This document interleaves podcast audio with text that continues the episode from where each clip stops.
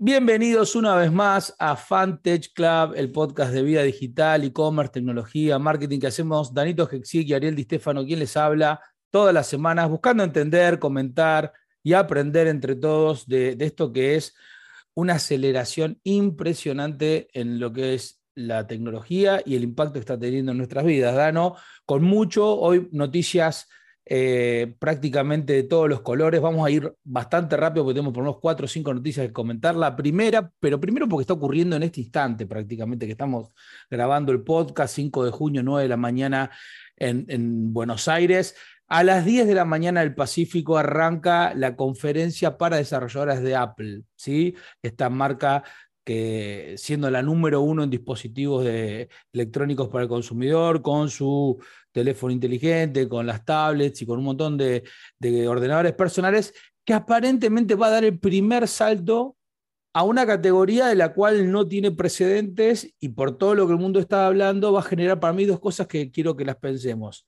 Eh, y esa categoría es los VR headsets, es decir, los cascos de realidad virtual. Eh, ahora te voy a pedir que me cuentes vos qué pensás. Mi impresión muy rápida es que esto es un gran espaldarazo indirecto a Facebook, en el sentido de que Apple valide la categoría con un lanzamiento tan importante, vuelve a poner en carrera todo lo que Facebook no hundió, pero hizo en los últimos 6, 7 años, generando software, plataformas, contenido y hardware. O sea, lo pone al menos como un contendiente dentro de ese espacio. Digo, eso es una validación de que por ahí hay espacio para, para hacer algo. Y por otro lado, creo que como siempre pasa con Apple, y no con los otros eh, creadores de hardware, va a generar otra categoría de objeto de culto y deseo, ¿sí? snob, como muchos les dicen, pero que finalmente va a animar a muchas marcas y a muchos desarrolladores a empezar a investigar qué podemos hacer con esto, porque es cool y porque lo hace Apple. No sé qué te parece a vos este lanzamiento o qué es lo que vos pensás de esta categoría. Y lo primero que me hace pensar es, otro más, no, por favor, no. O sea, porque claramente soy parte del culto. Si alguno está viéndonos en el canal de YouTube, podrán ver que todo lo que pueden ver alrededor mío es Apple. Eh, me encantó cuando mencionaste el espaldarazo de Facebook, porque aparte Facebook no se quedó ahí y el nuevo Quest que está sacando dijo, vamos a salir a bajarle el precio casi de casualidad, básicamente, y le baja al Quest 2, creo, no, el primero, al Quest 3, la primera versión va a estar saliendo en 499 dólares, lo cual lo pone a un precio muy competitivo. Me intriga mucho saber si Apple lanza, con qué precio lanza, porque históricamente está del piso un 30% más caro que cualquier producto ya establecido dentro de este costado.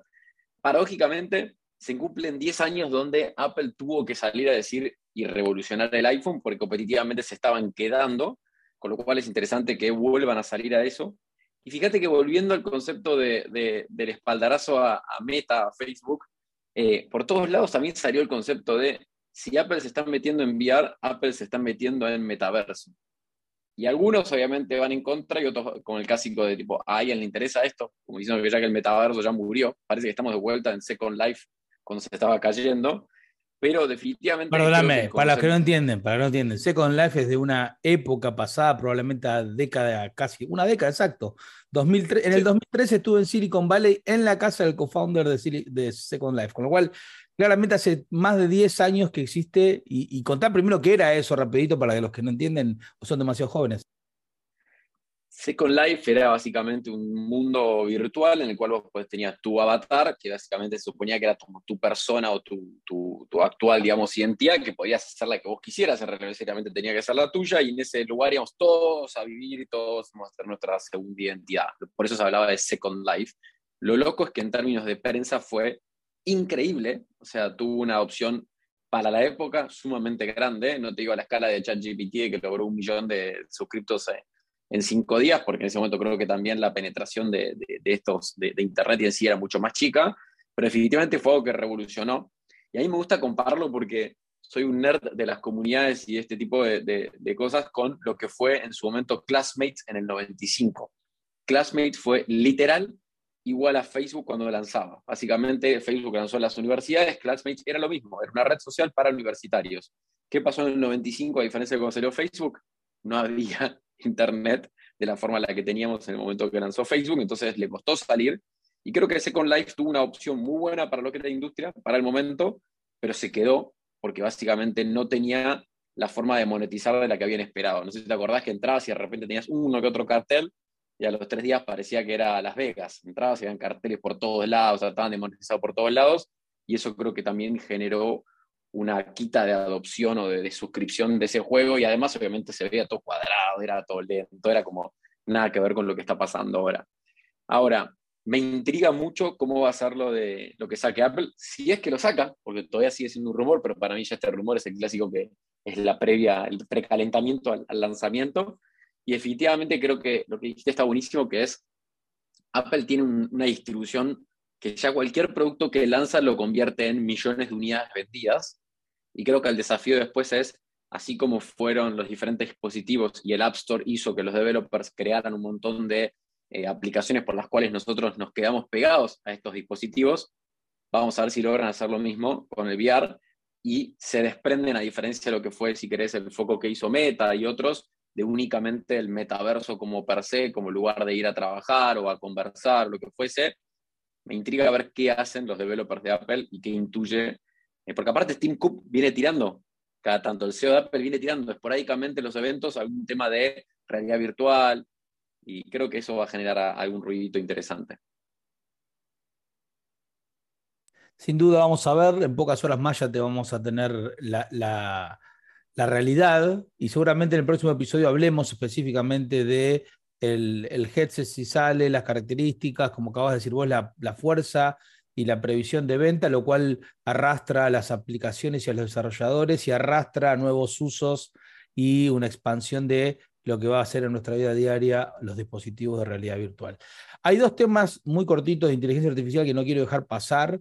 Eh, el primero es que Japón acaba de oficialmente decir, señores, no voy a hacer un enforcement, es decir, no voy a salir a hacer búsquedas de copyright en los datos con los que se entrenan las inteligencias artificiales. Y este es un tema muy interesante, no solo geopolítico, sino también a nivel eh, como de precedencia porque vos sabés que había toda una discusión, y sigue habiendo una discusión muy grande respecto de las regulaciones y la seguridad de la inteligencia artificial. Dos cosas que están, si la, inteligencia artificial está creciendo exponencialmente, lo que viene hiper retrasado es justamente esto.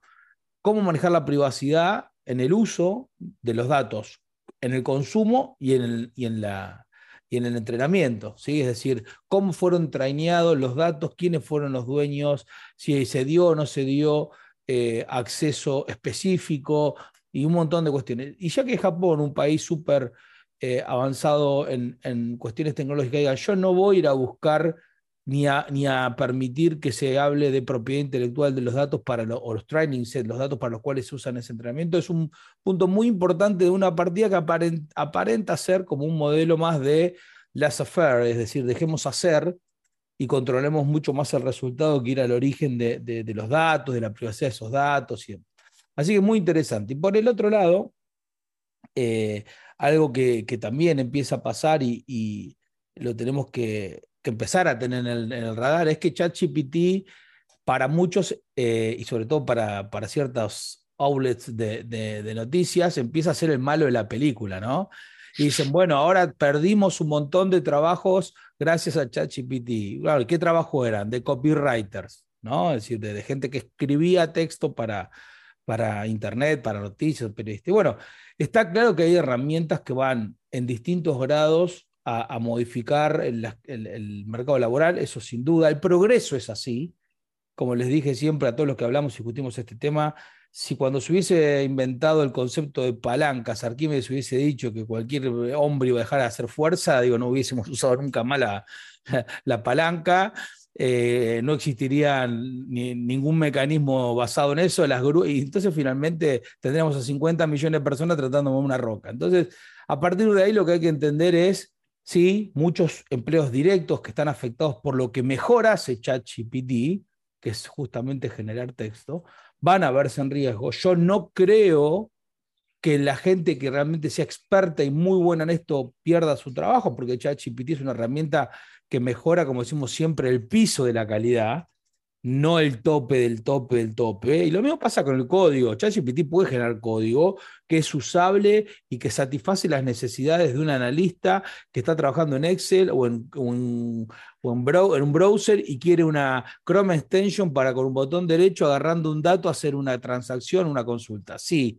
ese tipo de desarrollo lo vas a poder hacer sin intervención de un desarrollador. No existe la idea de que un sistema de alta disponibilidad con una arquitectura compleja ¿eh? sea reemplazado la gente que, está en ese proceso de desarrollo de software por ChatGPT. Digo, en todo caso, ser una herramienta que ayude, una herramienta que colabore, una herramienta que cubra los gaps que muchas veces se tenían en esas cosas, pero no reemplaza. Así que nada, yo me paro, y quiero escuchar tu opinión, ¿eh? yo me paro del lado, muchachos, dejemos de eh, generar este, este clickbait de que vamos a perder todos el trabajo por la inteligencia artificial, porque no es así. Sí vamos a tener que muchos reformularlo, me incluyo.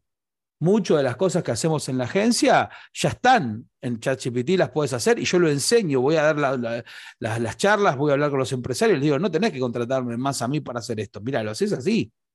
Y eso me fuerza a mí, como, como en, las viejas, eh, digamos, eh, los viejos, las viejas tragedias griegas a quemar las naves, a decir, no va más por ese camino, hay que innovar nuevamente. Ya nadie me va a pagar por escribir el asunto a un mail. ¿Sí? Comparto con vos, eh, para quien tiene ganas de investigar un poco cuáles de estos medios están de un lado y del otro, el Washington Post, que básicamente atrás tiene a Jeff Bezos dueño, lo cual es paradójico al mismo tiempo por uno de los tecnólogos más eh, conocidos de este mundo con Amazon, Saco una nota que decía básicamente de que ChatGPT les robó sus trabajos y ahora pasean perros y arreglan aires acondicionados en inglés, ¿no? Pero bueno, y lo que hablaba era mucho esto que vos decías y hacía mucho el ejemplo de que quienes escribían eh, eh, como community managers en social media o hacían copywriting para diferentes eh, compañías iban a perder su trabajo, pero en un momento dice también que los expertos, que acá tengo uno justo por suerte de co-host, habla de que no van a nunca el AI a poder machear el, el, skill de, escritura real, digamos, de un humano. O sea, la voz personal, el estilo y demás. Y ahí me encanta, porque si tenemos algunos argentinos que nos escuchan, me encantaría que piensen, por ejemplo, en Churrerías el Topo, o piensen en el, el Corralón de Ciudadela, personajes que en Twitter directamente tienen vida propia, o mismo esas personas que vos conocés, o mismo lo que hace Netflix, que cada vez que te saca una serie eh, te hace como esa, esa voz y esa persona de, la propia serie o lo que pasa con las diferentes streaming services en ese aspecto. Eso para mí nunca va a cambiar y todo lo contrario, yo creo que esas personas que logran ser creativos de la forma en la que son haciendo eso, lo que hacen es apoyarse en ChatGPT para pimponear ideas, para mejorar su escritura, para potenciar, para poder trabajar quizás en vez de para una serie, para poder trabajar en N series, o sea que ChatGPT es una base de, de trabajo y aprendizaje. Con lo cual, en esta estoy del mismo lado que vos. Sí, déjame reforzarte con un ejemplo que doy en, las charlas que tiene que ver con algo bastante artístico que es la música, ¿no? Es decir, eh, hicieron un experimento en una, estación de tren donde pusieron un piano eh, completamente mecanizado, completamente 100% automatizado en sus mecanismos, y le cargaron tres o cuatro la, novena y, y varias, varias, tres o cuatro de las mejores piezas clásicas posibles y también algunas modernas, que el piano, obviamente, al estar mecanizado, eh, ejecutaba a la perfección la partitura. Pero cuando digo la perfección es, como cualquier mecanización o automatización, es absolutamente cero errores. ¿Cuánta gente se, acumulaba alrededor del piano eh, para escuchar estas versiones perfectas de estos clásicos y de esta música moderna? Ambas, para no, decir que es un, un tipo, ambas, cero. Nadie. Era lo mismo que si hubiese estado una, radio o un CD.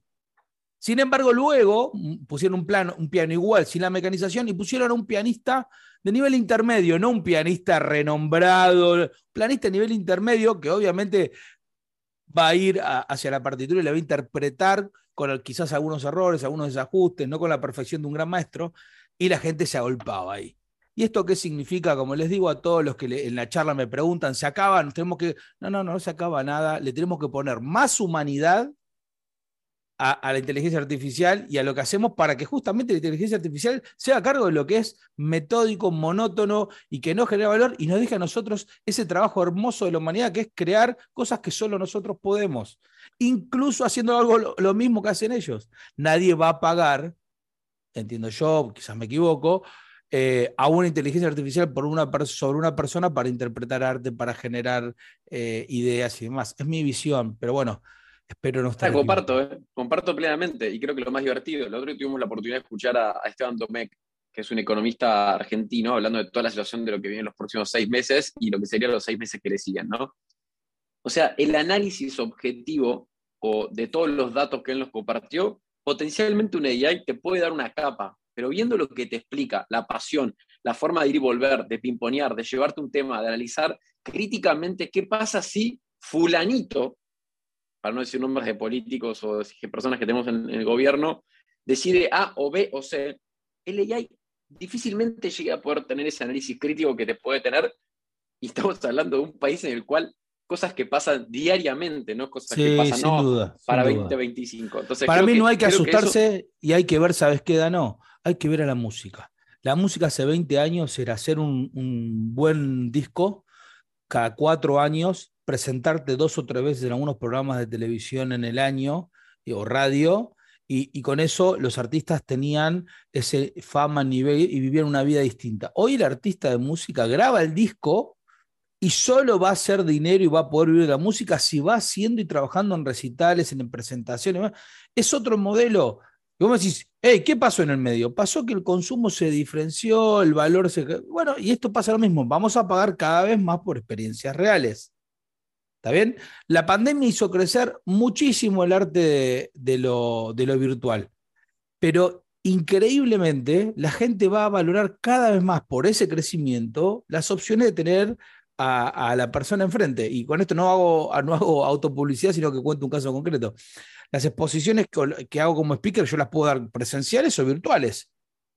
Y hay una, una diferencia enorme en el precio. Sin embargo, la gente sigue queriendo que yo vaya y me vean hacer el acting eh, es lindo, es lindo. Eh, eh, es, que la gente quiere. No, no, no. No digo, es, lindo. Insisto, es lindo vernos cara a cara. Y nosotros tenemos la suerte, le contamos a la gente que se engancha por primera vez de que grabamos el podcast, obviamente virtual, y, tenemos ahora la, cámara prendida, pero además nos vemos con Dano todo el tiempo. Entonces, tenemos esa relación justamente porque hay otra conexión personal. Y ahí creo que está la magia de, la humanidad. Pero bueno, no nos quedemos mucho en esto. Esos dos temas son importantes. Decime algo acerca del nuevo CEO de Twitter. Es la nueva CEO de Twitter, eh, Linda Yacarino, que tiene un programón por delante. Por suerte agarra la compañía que ya tiene el mes pasado, creo que fue la presentación de mayo de ingresos de ads, fue literal 88 millones, lo cual es un 59, o sea, casi 60% menos comparado al año pasado y dicen que eh, eso fue abril, dicen que mayo parecería que está muy cerca de estar igual de mal, con lo cual eso muestra que ya van varios meses donde al, pobre Elon Musk, que pobre no tiene nada, su inversión de billions en Twitter, no creo que esté repagando económicamente en este momento ni por un ratito, pero Linda Yacarino lo que hace también es traer abajo de su as, digamos, un as bajo la manga, que es básicamente eh, traer a uno de, los, de las personas más conectadas con la industria de, publicidad que viene de NBC Universal, lo cual eso intuyo que tiene que ver con un, empuje de traer conexión hacia advertisers y tratar de monetizar eso antes de que sea tarde en el buen sentido, ¿no? Pero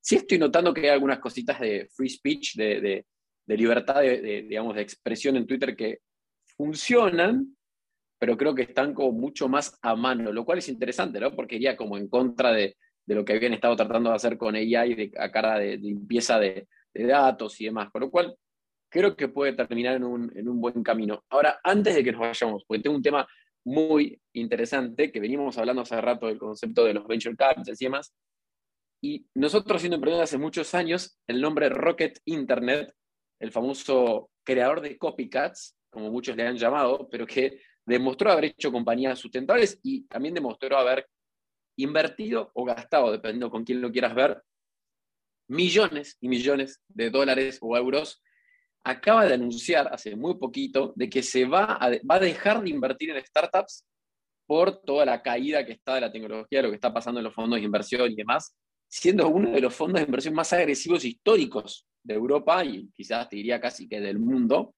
el mismísimo Oliver Somewhere dijo eso directamente a todos y dijo que sus técnicas de blitzkrieg, que básicamente es esto de comerse el mercado lo más rápido posible, eh, hay que empezar a frenar, hay que empezar a ver cuándo invertimos o no, porque si no vamos a morir antes de tiempo. Tremendo. Tremendo, tremendo. Pero ¿sabes a qué me llama a, una reflexión? me cruzó recién esto que voy a decir y sé que me va a ganar muchos enemigos, pero yo sé que a vos te gusta esto. Es la parte donde no me cuidás, donde la producción no me cuida y me deja decir una barbaridad. Y la verdad es que esto es merecido para toda la industria. Así como muchas veces los que vivimos en Argentina, que es un país increíble, decimos, nos merecemos lo que nos pasa porque creemos que hay recetas mágicas para resolver problemas que son simplemente de sentido común. Y evitamos el esfuerzo y el dolor que generan las respuestas que el sentido común te da. Digo, deja de gastar más de lo que tenés, eh, la plata que viste prestada, eh, solamente viví con lo que tenés. Digo, todo ese tipo de cosas de sentido común que nunca las queremos aplicar porque son justamente dolor y las pateamos para adelante, pasó lo mismo durante 10, 12 años en el mundo de la tecnología, específicamente startups y sus fondos de inversión, donde todos buscaron generar su propia tesis que respalde una cosa ilógica que era que vos le inviertas a compañías con un mercado potencial no comprobado a cifras de evaluación que comparadas con una empresa madura eran astronómicamente más altas y que cualquier tipo con sentido común, que las hay de miles, digo, basta en Twitter hacer una búsqueda y vas a ver miles de personas desde el 2008, 9, 10, 11, 12, 13 para adelante, diciendo, no hay manera en ningún formato que vos puedas replicar Apple, Microsoft o, o eh, cualquiera de estas grandes porque son justamente los puntos outliers de cualquier análisis que hagas. La media de compañías estaba, pero estoy hablando escalas y grados abajo de lo que los fondos ponían en sus tesis como posibles. ¿Qué pasó? Y pasó y va a seguir pasando. Que la realidad en algún momento llega. Me gusta decirle a mis hijos cuando me preguntan por muchas cosas que son del largo plazo, digo, mira, la vida es como una tarjeta de crédito la tarjeta de crédito la puedes usar de dos maneras. O la usas para financiarte en tu consumo y cuando llega el resumen pagás ese consumo que financiaste y es una herramienta de corto plazo, es decir, consumís lo que podés y lo terminás pagando a fin de cada mes, o consumís por encima de tus medios, creyendo que en algún momento en el futuro vas a tener más ingresos, pero puede no pasar y eso se puede acumular y finalmente te encontrás con la situación de que llega el resumen. En algún momento el resumen llega, en algún momento el pago mínimo se acaba, y en algún momento alguien te viene y te dice, mira, vos debes todo esto. Entonces la vida es igual en todos los formatos. Vos podés decir, che, y, lo llevo a muchas cosas, ¿eh? lo llevo al ejercicio, a la salud, a la educación, a, y en este caso a las evaluaciones de startup. Vos podés seguir creyendo y sosteniendo tesis de que esto va a ser increíble, increíble, increíble. Va, va a ser un campo donde vas, todas, las, todas las startups van a tener un millón de X en, en, crecimiento durante 10 años, cosas que son irreales.